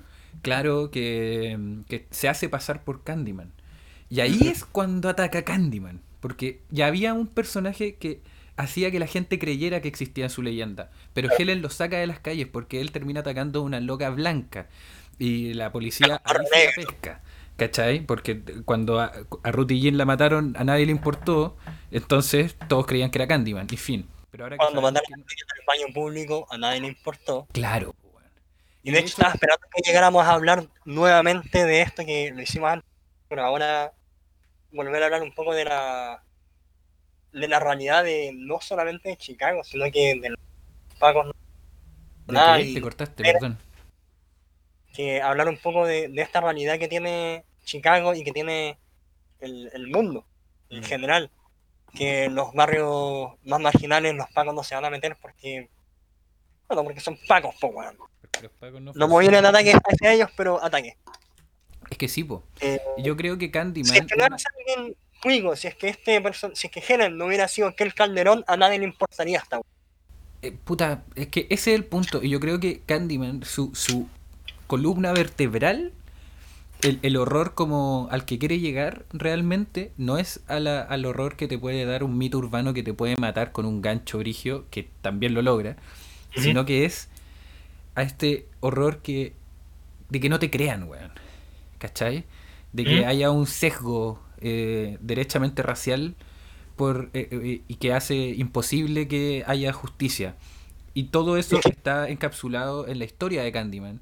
Que Y que es básicamente... por la, por la realidad que después Helen empieza a pasar cuando queda internada. Nadie le cree. Es que, que eso, a eso voy, ¿cachai? Como que Candyman nace de un, de un linchamiento porque él embarazó a una a su Mujer polola, blanca. que era blanca y el papá de su Lola no, eh, no quería esta relación, entonces lo terminó matando, ¿cachai? Le cortó el brazo, Tomemos- le puso... Disculpa, tomemos en cuenta igual, por si acaso, si es que no han visto la película y probablemente ya lo hicieron, pero igual, en caso de que sigan acá, eh, Candyman, Pero bueno. pero que sea así, Sí, porque sí, están está haciendo compañía. Candyman es un personaje que nace en 1890. Él era un hijo de esclavo. Claro. Y, Eh, y, y él, creo que eso era importante mencionarlo un poco antes de eso. el- el- el padre igual pudo salir adelante, entonces Candyman igual se terminó codeando con la alta sociedad y estudiando en una escuela como bacán y terminó siendo un gran pintor de renombre. Y a pesar de eso, a pesar de como ser, comillas, alguien en la sociedad, eh, terminaron matándolo porque había una relación interracial, ¿cachai? Que el padre de la chica no podía perdonar. Lo termina untando en miel y la las avispas lo terminaron matando. Y después lo queman. Abejas, perdón. Y los, después lo queman y es- esparcen sus cenizas por Cabrini Green. Esa es la historia. Entonces, si el personaje ya de por sí viene con esta historia, Helen para romper a Helen, lo que Candyman hace es que ella viva eso mismo. ¿Cachai? Hay una escena que es una de las más horribles, diría yo, de la película, pero pasa muy desapercibido, eh, que es cuando Helen se despierta y en la casa de, de Anne-Marie y, Y está llena de sangre. y está llena de sangre. Anne-Marie sí, es, es cuático. Ya, y encuentra el perro decapitado. todo. No, yo no me refiero a esa, a esa escena, que sí es cuática. Pero ahí que hay como medio, ¿qué chucha pasó? What the fuck? La escena de la cuna. No, weón, viene. Después se la llevan y la muestran en. como con los pacos. Y hay una paca que le está diciendo así como. Quítese la, la blusa, una wea así. Y la loca se empieza a sacar la, la blusa y está pa'l pico y está llorando. Y es como, por favor, no me puedo bañar siquiera. Y la buena dice como, sácate el sostén. Y terrible ultrajada. eh, como, como hacen los pacos con la gente que, que no respetan, ¿cachai? Al final. Claro. Eh, e- esa es la weá, como no te voy a creer. Vos asesinaste a alguien y, y- y la pusieron, a Helen la ponen en un lugar en lo que normalmente está la gente discriminada, que en este caso en Chicago son los negros, pero que se puede extrapolar a cualquier cosa. A gente simplemente pobre o indígena o weón, cualquier tipo de persona que pueda ser discriminada por esta sociedad. Y a Helen, una, un personaje blanco, rubio, de clase alta, que estudió en la universidad y que está sacando un magíster que se supone que es todo como lo que quiere el gringo aspiracional, la ponen en ese eh, en esa situación. Y de eso se trata toda la siguiente parte de Candyman, de ver cómo Helen no le creen, cómo puede escapar de esto, cómo la empieza a dejar sola y cómo tiene que vivir con eso y lo único que le queda al final es seguir la pista de Candyman. Y por eso terminamos en el final que terminamos, porque Candyman la guía a eso, porque no tiene otra, ¿cachai? Y esa weá yo la encuentro muy brígida, es un terror, eh, otro nivel de terror, más humano, más, eh, Más psicológico más psicológico, y que me hace entender por qué Jordan Peele tiene ganas de, o sea, ya, ya va a sacar la Candyman 2020. po. Voy a hablar de eso al final del, del podcast. Sí, es que, puta, yo no sé si, si es el final del podcast, pero creo que es un buen momento para hablarlo. Llevamos una hora diez, creo que estamos bien. Sí, adelante. Eh, bueno, para los que no saben, Jordan Peele, el director de Get Out, que fue la película que vimos en el capítulo pasado, eh, que claramente se escucharon y vieron Get Out, eh, se escucharon el podcast sobre Get Out y vieron la película, saben que el tipo tiene como una carga racial importante y que pone en sus películas. ¿Cachai? Mm. Tanto en, en, en Get Out mucho más, pero Nas también está, que es su segunda película. Bueno, Jordan Peele es el, escribió una secuela espiritual, le pusieron, que como ahora le ponen a estas películas. Secuela espiritual de Candyman, porque existe Candyman 2. Y Candyman, Y Candyman 3 incluso. Sí, que esa solo salió para VHS, pues, weón. Para que te hagas Oh, una wow. idea. Wow. Entonces, eh, Jordan Peele se pasó por la raja esas dos. Que de hecho, en la 2 te muestran toda la muerte de Candyman y le quitan todo como lo, lo ominoso y, poético. Candyman al final de esta película desaparece. Claro. Y queda el, el espíritu de Helen vagando y asesinando más gente. Entonces, ¿Por qué? Porque el idiota de Trevor dijo su nombre frente al espejo cinco veces. Exacto. La cosa es que eh, Peel agarra esta idea y trata de hacer una actualización. De hecho, en el, en el tráiler que ya hay de Candyman del año 2020, creo que alguien pregunta, así como, weón, ¿qué- ¿quién sería tan tonto de llamar a Candyman? Y te ponen a cinco locas blancas en un colegio llamando a Candyman. Sí, y eso ya es conversación Es súper de, es de blanco esa weá. Sí, pues, Es weón. como, hay una casa encantada. Hello. Vamos para allá, claro, weón. Como de llegar y meterse, weón, encuentro que Peel tiene buen ojo para esa weá. Y, Mm. y es bacán. Ahora, lo que yo, eh, eh, no, no es lo que yo creo, pero he visto que el personaje, ¿cómo se llama el actor de Candyman? El, el de la nueva, weón. Que sale en Watchmen, weón. Eh, indagando. ya Yaja Abdul. Yahya Abdul, Sí. a- a- Yahya Abdul Maten. Maten Segundo. 2. Conche tu madre. No. Yahya, No, le vamos a decir Yahya. Ya, el Yahya, debo estar diciendo su nombre pésimamente, eh, va a ser un personaje llamado Anthony McCoy. Me gusta mucho que en la nueva Candyman todos los personajes, los primeros personajes que generalmente suelen ser lo- los más, Importantes son todos Sí, pues weón. son todos negros. Mi punto es que Yahya Abdul Matin II hace Segundo. segundo, lo que sea. Dos. así de simple. Dos romano, así se llama. Eh, se llama Anthony McCoy, pues, weón. ¿Y quién, ¿Y quién se llama Sí. McCoy de, de la primera Candyman? Anne-Marie. O sea que básicamente Yahya Abdul Matin II, El hijo. el hijo que es el que se pierde eh, en la primera Candyman, y te lo muestran muchas veces en el tráiler diciendo cosas como siento una extraña atracción hacia como este barrio, eh, te lo muestran así como en el espejo viéndose a sí mismo como Candyman. Entonces, Y eres fotógrafo, ¿no? Sí, exacto. Mira tú. Entonces, siento que lo que traiga entre manos Jordan Peele, puta, weón, le tengo mucha fe. Yo también. Le tengo mucha fe. Ojalá que sea mejor que la fe que le tenía a Pen la secuela de Tren a... ¿La península? Sí, Estación Zombie. Wow. Estación Zombie incluso la hablamos. Estación Zombie, increíble. La voy a seguir recomendando. Pero por favor, aléjense de Península. Brígido.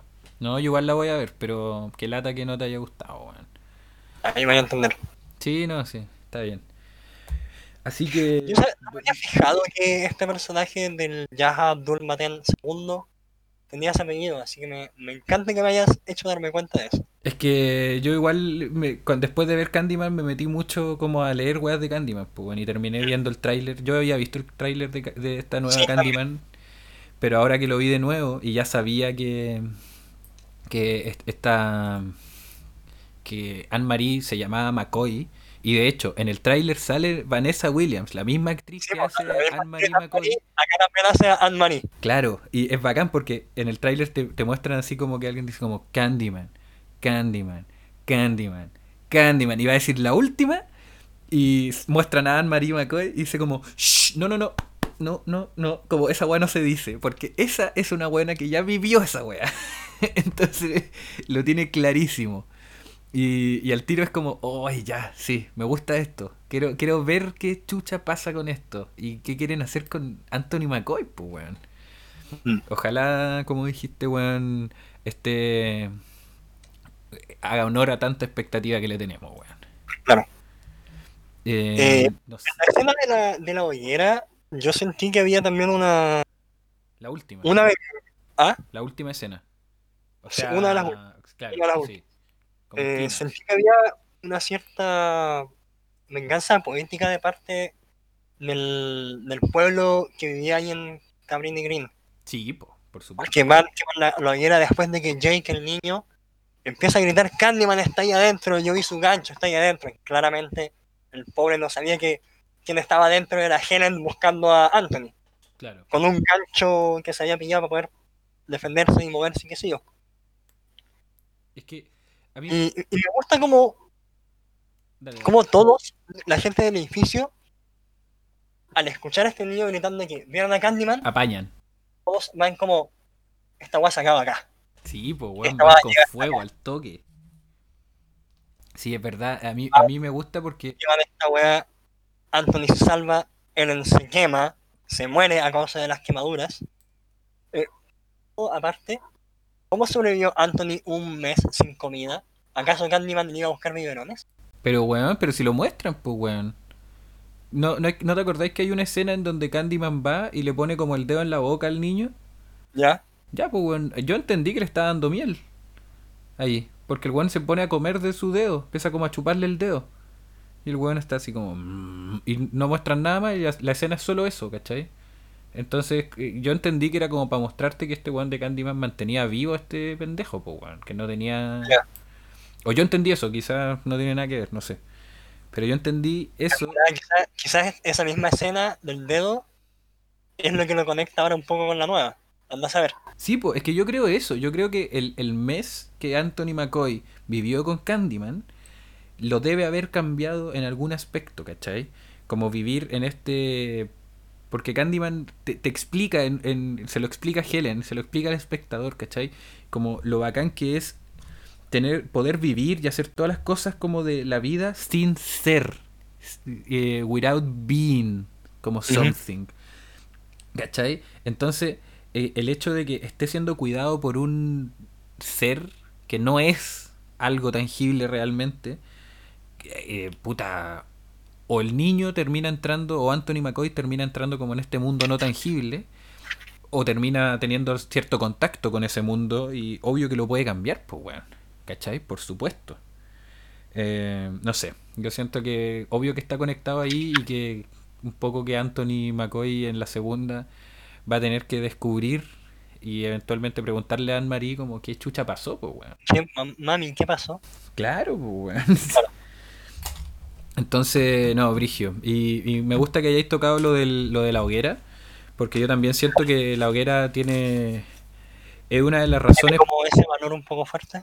Sí, ¿no? Y, y, y, y siento que tiene toda esta eh, idea de que, de que el barrio cree en Candyman, porque Candyman aparece y, y desaparece toda la película como si nada, ¿cachai? Entonces una de las primeras preguntas que yo me hice cuando termina la película y como que él, Candyman se, comillas, se quema en la hoguera, eh, y, y de hecho muestran un cadáver como con el gancho, ¿cachai? Eh, El gancho que después lanzan al, al ataúd con, con Helen. sí, po, weón. Súper tétrico, la verdad. Es que no sé si era ese gancho o era el gancho de Helen, pues, weón. No, no. Ese es el gancho de Candyman por la forma que tiene y los clavos que tiene. Ah, ya. Y esa- ahí, ahí también está mi duda. ¿Cómo supieron que ese era el gancho de Candyman? Porque, El probable- gancho de Helen tiene un mango. Porque a el Helen la vieron, a la guagua también, y hay otro cadáver adentro, po. ¿Cachai? Entonces, Ya, pero había dos ganchos. ¿Cómo supieron cuál era cuál? porque uno lo tenía un cadáver quemado que no era Helen, pues, weón. Ah, bueno. Sí, o sea, siento yo, pero bueno, filo. El punto es que yo al tiro pensé como, weón, si Candyman tiene el poder de aparecer y desaparecer como quiera, ¿por qué Chucha no se fue de la fogata? Y después yo mismo me respondí como, porque la gente creía que estaba ahí, pues, weón. ¿Cachai? Porque... No lo iban a dejar irse de ahí también. Claro, si, si Candyman es un, es un susurro, el susurro de las aulas de clase y todas estas weas que dice, significa que si la gente de verdad cree que está adentro, él va a estar adentro, porque vive de la creencia de la gente. Entonces, como creyeron que estaba ahí y que lo iban a matar, realmente lo pudieron hacer, a pesar de que el gancho no era de él, el que ve Jake, ¿cachai? Entonces, me, me gusta mucho el final en ese sentido, porque Candyman le dice a Helen, ya ríndete ante mí y te paso la guagua. Helen se rinde y el weón se la caga, ¿cachai? Lleva la guagua al incendio, quiere que los dos mueran y que como que sean amantes en la eternidad y la weá, y como toda esa poesía que tiene Candyman. Y Helen es como, weón, no bitch, yo voy a salvar a este pendejo y me, me portáis una raja, chao Sí. y lo logra. Y, el, y la gente de Cabrini Green lo logra también. Lo Sí, encuentro muy bacán. De hecho, la escena donde explota como, como esa eh, como hoguera y salen las abejas, está, tiene un- unos efectos visuales que, que no, no han pasado bien el paso No, del tiempo, no sabía- sí. pero, pero igual- pero igual se entiende y es bacán. Visualmente una idea súper in- interesante. Sí, weón. Me gusta Porque caleta. están liberando a todo Chicago de esas abejas que estaban sobre Chicago al principio de la película, Exacto. Amenazando a, a todo el pueblo. Le digo pueblo, pero ciudad. Ah, claro, en realidad como a- al barrio de Cabrini Green, ¿cachai? Sí, igual es brigio. Ahora, a mí igual me, me... Puta, estamos yo creo que ya terminando un poco. No sé si hay... Si tenemos mucho más que decir. O sea, yo tengo muchas cosas que decir. Pero... Sí, hay un montón de elementos, pero yo creo que también hay que dejar que nuestros auditores puedan hacerse su propia idea, vengan con pensamientos propios también. Sí, obvio. po. Por ejemplo, a mí me pasó al final de la película, cuando muere Trevor, yo quedé súper contento. Quedé súper contento y el grito que se pega a Stacy al final es muy, muy bueno, un muy buen grito. Sí, po, es verdad. Muy buen grito, el cual me deja y me reafirma que ya como personaje no me importa. sí, es verdad. ¿Por qué? Porque te muestran a esta weona preparando un- una cena más desganada que la cresta, tirando la carne encima de la mesa, los cuchillos, no le importa nada. Claramente la weona está con el culiao. Quizás porque el weón tiene plata, porque quizás el weón tiene estatus No social. porque le gusta, filo. Sí, Pero igual es un conche su madre. el culiao. No, no, pero el, el- las ganas con las que eh, Stacy prepara una comida al, a, en contraparte como Helen preparaba las comidas Sí, es muy distinto. Sí. Y te van mostrando eso mientras Trevor está en el baño eh, lamentándose y diciendo el nombre de Helen varias veces en el espejo. Es que sí, y yo, yo creo Es que... un poco a lo que voy, como que no se siente que alguien enamorado se ponga a cocinar Es verdad. con esas ganas. Y es que la buena está chata porque el loco está encerrado, pero claro, el weón cuando Pero, puta, estaba weón, trabajando hasta tarde, se Helen murió- lo recibía súper bien, pues weón. Si se murió tu, tu ex, Juan, debería ser un poco más comprensible con tu pareja, ¿cachai? Es una cabra chica. Es culpa de Sí. Trevor, por supuesto, por meterse con ella. Por ser un Pero- pedófilo de mierda. Pero claro. Eh, Ya saben, pedófilos, Candyman los va a matar a todos. Ojalá, weón. Ojalá. El, a mí, volviendo como a, a- a la idea de Helen y Trevor y su relación de mierda, que, que todo el rato te van eh, poniendo más pistas, que ya no son pistas, son como derechamente cosas que te reafirman que Trevor se está cagando a Helen. Por ejemplo, está que eh, Trevor de repente se tiene que ir y le dice a Helen, después de que la atacan, creo, o no sé, cuando está en la ducha cagada de miedo. Y Trevor le dice como, ay ya, yo tengo que irme como a la oficina tarde y la weá, y como que Helen queda cachúa. Después cuando Porque la toman... de la weón. Después, sí, pues, desde el principio de la película está con esa weá. Pero cuando a Helen la toman detenida y llama a la casa y no está Trevor, weón. ¿Mm? ¿Cachai? Ahí tenéis A las como... 3, 4 de la mañana, weón. Claro, pues entonces, weón, eh, te lo va dejando claro. Y me gusta porque en donde todo eso colisiona es la escena en donde eh, Helen se escapa, logra llegar a su casa y la buena está para el pico. Lo único que quiere es contención y pilla esta otra weona ahí con Trevor. Que Trevor, weón, detalle importante, sale en bata el conche de su madre. Sale en Suerco. bata. Como, Weón, le importa una raja. La, la, la otra loca está pintando la casa. están pintando el departamento rosa. Weón, le importa una raja. Entonces, eh, eso es como el, el- el te van entregando o, o mostrando el camino de Helen en su descenso a convertirse en el monstruo vengativo que va a ser al final, ¿cachai? Porque todo ¿Asustado de algo, Trevor? ¿Qué cosa? ¿Asustado de algo, Trevor? Claro, pues, weón. Es, es que esa es la weá, ¿cachai? Cuando, cuando le dice eso y Trevor hasta el último minuto se le intenta cagar agarrando el celular, o sea, el celular, ja, 92. No, el tío, el teléfono fijo. Es el ladrillo. weón, loco, ni siquiera en este momento me estáis apañando. Solo estáis cagado de miedo, weón. Como siempre fue una mierda. Eso es lo que se da cuenta Helen. Y, y es bacán porque la buena decía así como, ah, ya, chao, conchetumare. Y se va, Sí, no tengo pero al final que vuelve. No tengo nada más que perder. Perdí mi casa, Sí, perdí a mi esposo. Y, Se murió, mi mejor, se murió mi mejor amiga. Gracias a mí. weón, Mm. No, si es brigio. Y es Me acusaron de haber matado a un bebé y a un perro. weón, y es A la brígido. mierda. Lo, que, lo, lo más entretenido es que Helen es la que dice Candyman cinco veces frente al espejo. Y muere todo el mundo alrededor de ella hasta que al final muere y no gracias a Candyman, ¿cachai? La misma Pero es que ella también, ella también dice el nombre de, de Candyman cinco veces porque no cree en esta wea. Sí, po, por eso. Entonces, como que es bacán porque la película te deja claro que en realidad no, no necesitáis llamar a Candyman cinco veces frente al espejo para que aparezca, sino que necesitáis no creer en él y como atacarlo personalmente, como que la gente no crea en él. Y ahí el weón va a decir como, ay, ay, ay, no, así no funciona. ¿Cachai? Siento yo, a pesar de que al final Helen sí la llaman cinco veces. Y eso destruye Creo toda que mi teoría. película que habla sobre, sobre esta teoría de que si no hay gente pensando y creyendo en una entidad, esa entidad desaparece. No recuerdo en cuál, pero sé que lo he visto en más de alguna... en- Sí. Pero si eso pasa como hasta en. en ya, bueno, en, en It. Y pasa en, los, en el capítulo de, de, de Halloween de los Simpsons. Donde lo, la publicidad eh, como que se vuelve monstruo. Y, Mm. y la única forma de que como vencerla es no pescando la publicidad. es la misma idea, pues, weón. ¿Cachai? Pero sí, es algo que se- ya se ha repetido varias veces. Solo que siento que lo toca muy bien Candyman. Y, y como de manera súper redondita, no sé, como no- me gusta mucho la película, me gusta mucho la película, no, de, de verdad no no sé si me gusta más que el faro.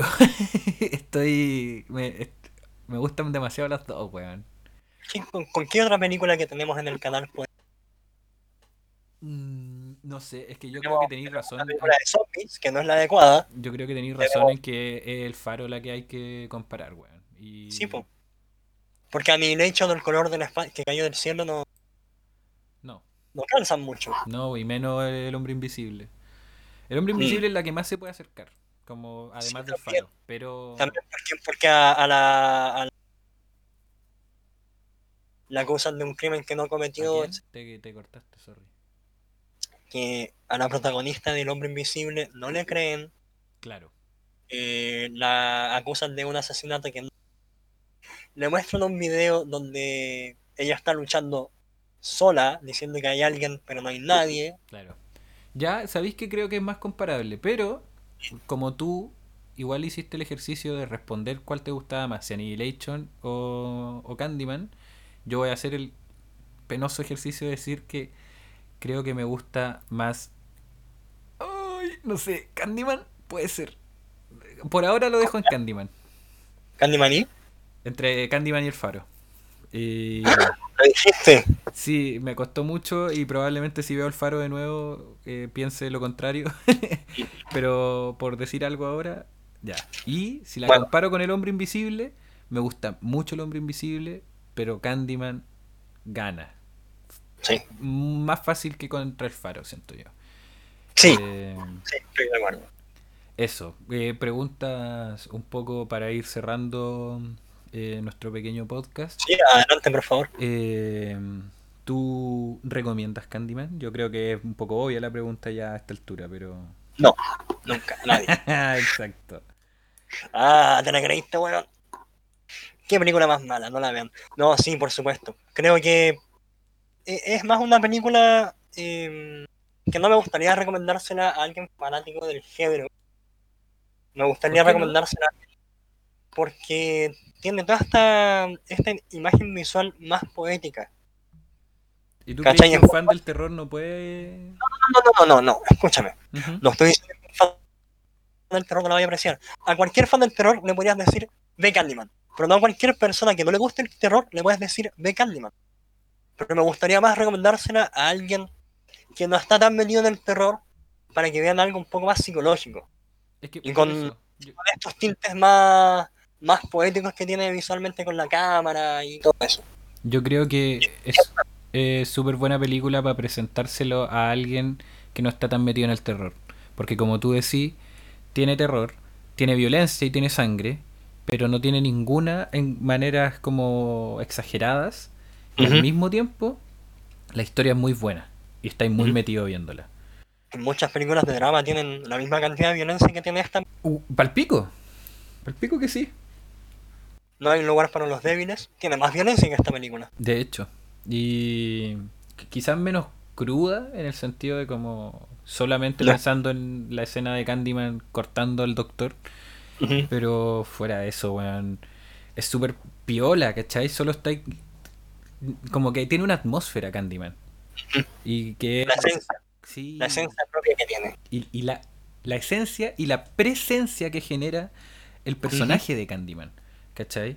Estoy de acuerdo. Que te sigue un poco, ya sea con una imagen, ya sea con la música, ya sea con la misma historia que te está diciendo, o ya sea con pensar que, weón, hay barrios en tu misma ciudad que no son escuchados solo por el hecho de que son marginalizados, pues, weón. Y Candyman, de- la, la creación incluso de Candyman dentro de la película también habla de eso. Entonces, yo siento que tiene muchos lados por los que la podía agarrar y Sí, decir como... También está esa weá de que al, al principio Candyman ataca en este sector que son los suburbios. sí, po. Cuando realmente el weón, su casa está en Cabrini Green, que es un sector pobre. Pues weón. Eh, eh, por algo te muestran ese primer asesinato en los suburbios y es una historia que cuenta un weón de la universidad. ¿Cachai? Como que es un poco el juego del teléfono que hace que la, la misma historia se Es una vaya- weona, es una la que cuenta esa historia. No, po. es un- Ah, sí, tenéis razón, tenéis razón. Ya. Sí. Tenéis razón. La weona que está contando esto probablemente le llega esta historia en un suburbio con, con este como metalero que es como rudo, que es... ¿Cómo se llama este actor? El hermano de Sammy Remy Eh, Ted Raimi. de Ted Raimi, ¿cachai? Y el weón Y, y es como que tiene más que ver con su vida, ¿cachai? Debe ser como lo- la- le- el- los barrios que ella conoce, o el que se mueve la gente de la universidad, ¿cachai? Intereses que ellos tienen, como simplemente, weón, eh, trabajar de babysitter y invitar como a tomarse una chela al weón malo del- de la universidad, no sé, ¿cachai? Y después, no, pues weón, no es así la cosa, para nada, no es ni cerca, ¿cachai? Eh, no sé, encuentro que está súper bien eh, lograda esa weá, porque tampoco te deja claro si Candyman realmente mata en esos lugares o no, porque Helen al final mata en, en la casa, en su ex departamento, que también es súper cuico, ¿cachai? En el baño. En el baño. Pero no sé, siento que es muy buena, siento que tiene los hoyos necesarios para que tú rellenes, como con lo que tú piensas. Y yo la recomendaría así a ojos cerrados. También a los fans del terror, por supuesto, diciendo como no es una película slasher per se, no es una película que va a haber carnicería brígida, ni sangre por montones, pero es una gran película de terror. Y si no te gusta No el terror, del gore, como es así. Claro, claro. Del terror más psicológico, más poético, como tú dijiste, que me gustó el término. Terror más poético. Eh, así que eso, yo creo que estamos, por favor, vean Candyman. Si llegaron hasta acá, supongo que ya la vieron, pero si no, dense la paja. Si no saben cómo conseguírsela, nos hablan por Instagram. Si alguien nos le avisa a los pacos que estamos haciendo esto, lo vamos a buscar, sabemos dónde viven. Pero. Weón, Haciendo amenazas por YouTube. Creo que esto va a terminar mal. No, pero weón, si nos están como tirando a los pacos, está... no, pues weón, ya, filo. Eh, pero nosotros, yo, yo creo que este podcast está comprometido con tratar de que la gente vea más cine. De terror, por supuesto, pero veamos películas y hablemoslas, weón. Como a mí eso es lo que yo quiero conseguir con el podcast, que la gente vea Háganlo en casas. Sí, weón, con la gente que conocen, como que háganlo una costumbre más, más normal en sus vidas porque sinceramente es muy entretenido. Generalmente cuando conozco a alguien, una de mis primeras preguntas que tengo para esas personas es ¿qué música te gusta y qué películas te gustan? Sí. Háganlo. Es lo más, Háganlo. es, es un rompehielos No, muy convenzan a la simple. gente a ver más cine, es muy entretenido. ¿Qué cosa? Que convenzan a la gente a ver más cine. Weón, sí. Y especialmente como nosotros nos, comillas, especializamos, no somos especialistas, pero hablamos específicamente de cine de terror. Y a mí personalmente me costó mucho entrarle al cine de terror. Así que háganle un favor a la gente que no le gusta y traten de meterle cine de terror, weón. Porque más de una persona se va a quedar enganchada. Hay otra gente a la que no le gusta, filo, ellos se lo pierden. Pero hay otra que sí, y les van a dar las gracias después de que los metan en este mundo. Y como ya Oye. dije, Candyman es una buena película para eso. Pequeño detalle final, en la escena de créditos se ve una pintura de Helen Sí. y si te fijas en el pelo de Helen es como de fuego. Sí, sí, sí me acuerdo de esa escena. Yo creo que es esa y, y el otra, la otra pintura que muestran la cara de, de la enamorada de Candyman y igual a Helen son las dos partes que te dejan como entrever que, que había algo. Era ella, era su enamorada. Claro. Así que eso, po. vean Candyman, aguante Tony Todd y, y nada, pues muchas gracias por estar con nosotros. Muchas gracias a ti, hermano, por, No hay problema, acompañarnos. Sigan con el terror en sus hogares O sea, y no en sus vidas. Y no en sus vidas. eso. Bien, mira, saliste bien, saliste bien. Me cagaste, me cagáis porque me vais a interrumpir, po weón. No, pero la hiciste. Ya, sigue en el Pero si la estaba haciendo, tú, tú llegás y me interrumpís, por la cresta, Alex. ¿Cómo que Alex? ¿Quién es Alex? Eh, Emilio. ¿Tenemos otro editor? No, no, el editor es Giorgio. Sí, pues, ya. Eh, así que eso. Muchas gracias. Sigan con el terror en, su- en sus hogares, no en sus mentes. Ya no me acuerdo cómo fue que lo Ni dije, en sus vidas. Ni en sus vidas. Eso. Bueno, sigan aterrorizándose, sigan escuchándonos. eh, traigan más gente acá porque la van a pasar bien con nosotros. Vengan a, a compartir, a conversar y a divagar un poco sobre lo que es el cine de terror hoy en día y lo fue en otras décadas. Así que Eh, los invitamos a básicamente vomitar miedito. Muchas Exactamente. gracias. sigan viendo terror.